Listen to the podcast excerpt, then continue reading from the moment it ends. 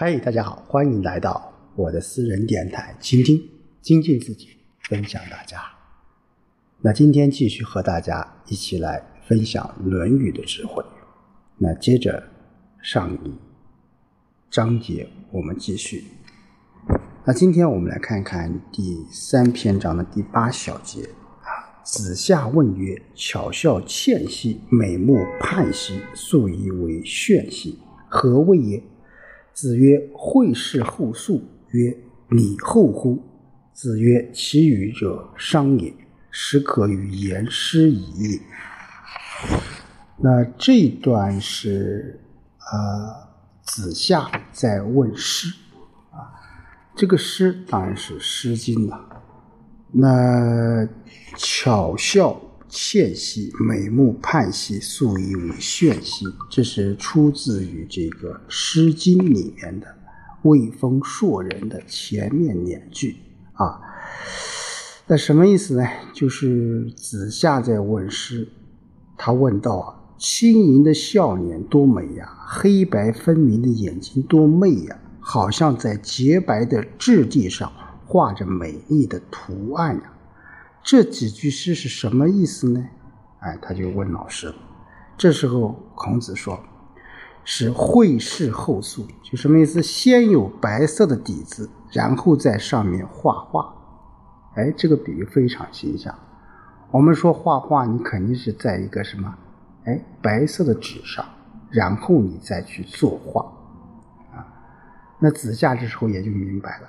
这么说，你。是在有了仁德之心之后才产生的，啊，就是说，子夏在问这个诗，啊，他讲的是什么？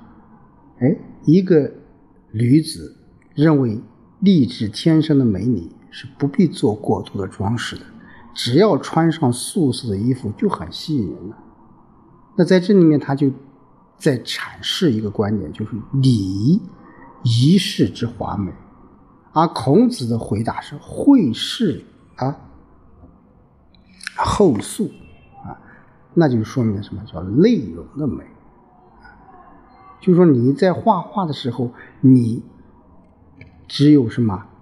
明白了人和你的关系你才能够真正的。体会到礼后乎，就是外表礼节仪式同内心的真实情感应该是统一的，就同绘画一样，质地不洁白，你不会画出那些丰富多彩的图案的啊。所以子夏说，这么说，仁礼是在有了仁德之心之后产生的。那孔子说，能够发挥我思想的是不伤。当然，这是子夏的。呃，这个字可以开始和你谈论《诗经》啊，谈论《诗经》。所以孔子在这里面就用绘画来做比喻，啊，为子夏阐释了这个礼与仁德的关系，都非常形象啊。好，三十九，子曰：“夏礼，吾能言之，岂不足争也？殷礼，吾能言之，宋不足争也。文献不足故也，足。”则无人争之矣。这里面就是可以说体现了孔子啊，其实也是讲究什么？凡事要有调查才后才能有发言权，或者说要实事求是的去看待一些问题。啊，这里面孔子对于夏礼和殷礼的这种说明呢，啊，要依赖足够的这种。历史典籍和贤人来阐述，啊，那我们说孔子是博学多识的，但是他也不轻易去下这个断语，所以孔子说夏代的礼仪制度我能说一说，但他的后代齐国不足以做证明，啊，因为齐军呢是夏禹的后代，周初的故城是在今南今天的河南的淇县后。迁移啊，那殷代的礼仪制度我能说一说，但他的后代宋国不足以证明啊。我们说宋是国民，是宋军是商汤的后代啊，古城在今河南的商丘县南。啊，这是因为宋、齐宋两国的历史资料和知礼人才不足的缘故。如果有足够的历史资料和懂礼的人才，我就可以验证这两代的礼了。所以说，在这里面就就就反映出了，就是说孔子对待啊。一些礼仪，包括一些知识，他是实事求是的。虽然他对有些礼仪制度是很熟悉的，啊，但是他也不轻易去下结论，因为有很多一些史实或者说一些啊礼仪的典籍这些资料还不足，还不够充分，所以他就啊说了这样的一些观点。啊，就就有足够的历史资料和懂礼的人才，我就可以验证这两代的礼了。啊，主要是说明了孔子实事求是的对待一些事物。好，三至十和三至十一，我觉得可以啊一起来讲啊。三至十，子曰：“帝自既冠而亡者，无不能与观之矣。”啊，三至十一是或问帝之说，子曰：“不止也。”知其说者，之于天下也。其如是诸斯乎？知其长。啊，这里面说到了一个叫帝啊，这个帝是什么意思呢？就是非常隆重的祭礼，在这个祭礼只有天子才能够举行。所以古代啊，特别是在这个孔子的时代啊，就说礼这个东西啊，它是非常有讲究的。什么样的礼或这个天子能做，什么样的礼诸侯能做，什么样的礼通普通人能做，这都是有规定的。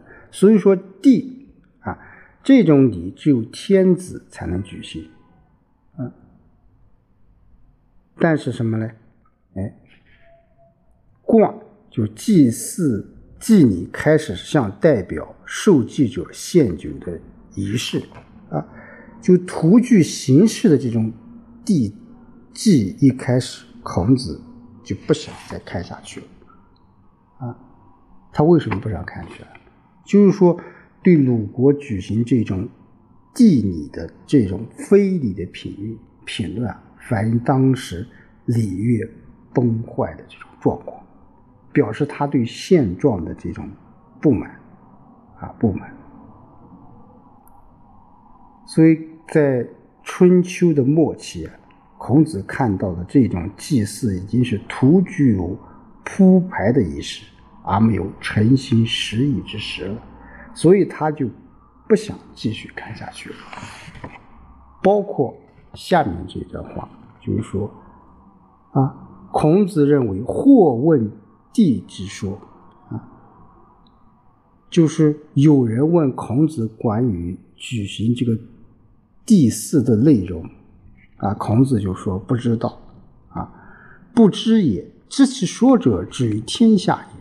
啊，就不知道，知道的人治理天下，可能像把东西放在这里一样容易吧？说的时候指着自己的手掌，啊，就是说，孔子对鲁国当时这种地祭的啊这种名分颠倒。啊不值一看是非常非常的生气，但是他接着又说，能够懂得地祭的这个道理，治天下就容易了。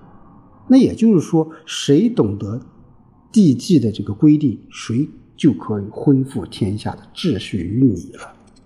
啊，就说这种礼其实非常非常简单的，你说难也难，说简单也简单，你只要合乎你。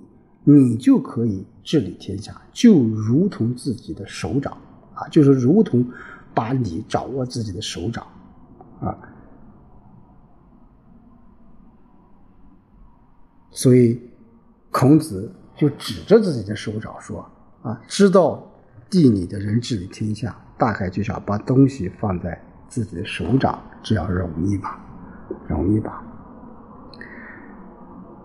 好，三至十二。祭如在，祭神如神在。子曰：“我不与祭，如不祭。”啊，这里面在《论语》当中，呃，孔子是很少提及鬼神之事的啊，就在啊，如他后面会说啊，敬鬼神而远之。啊，但是在这一章他说祭祖先、祭鬼神，就好像祖先鬼神真在面前一样，他并非认为鬼神真的存在，而是强调什么？参加祭祀的人应该有虔诚的情感，不要虚假，不要只做形式。我们现在很多很多一些规矩，很多很多一些啊所谓的礼节，很多都在走形式，而忽略了真实的情感或者情愫的这种表达。啊你比如说，我们中国传统的春节呀、端午啊、中秋啊，我们说作为我们传统的节日，我们要恢复或者说我们要继承我们传统的优秀的这一些文化，那是不是就是说我们就要记住那些仪式呢？哎，是要啊祭拜，是要磕头啊，是要。行礼等等等等，这些东西，我个人觉得只是形式。你是不是从心里面对中国文化的这种啊，由自内心的敬重啊，甚至想传承、发扬啊，把中国优秀的传统文化给介绍到？其他的领域，或者说其他的地方、其他的国家，这我觉得才是真正的热爱自己的文化，不是在那里啊做一些无病呻吟的这种阐述，或者是一些纸上面的一些啊谈论。我想，这个都不是什么，不是真正的。在理解，在传承我们的文化，所以孔子在这里主张进行的祭祀活动，主要是道德的，而不是宗教的。所以说，儒家的思想，它重点是在用一些伦理、用一些道德来阐述一些东西，而不是宗教啊。我们说，无论是我们的道教还是佛教，在讲究这一些啊。轮回讲究一些啊，呃，彼岸的一些东西。我想，这个与中国的《论语》当中的一些思想是不一致的啊，是不一致的。所以这里面祭祀祖先时，好像祖先真的在面前；祭神的时候，好像神真的在面前。孔子说：“我如果不亲自参加祭祀，祭了就跟不祭一样。”啊，这里面有很多人就认为这啊，这是呃，孔子在在在在宣扬他的就就有宗教色彩的啊，当然不是这样的啊，就是说孔子在这里面还是我刚才说他是讲究，就是说我们做任何一些礼仪礼节都要有情感在里面啊，是用道德的这种啊东西去在阐述我们很多一些礼节礼仪。该做的一些事情。好，今天就和大家说到这里，我们下周再见。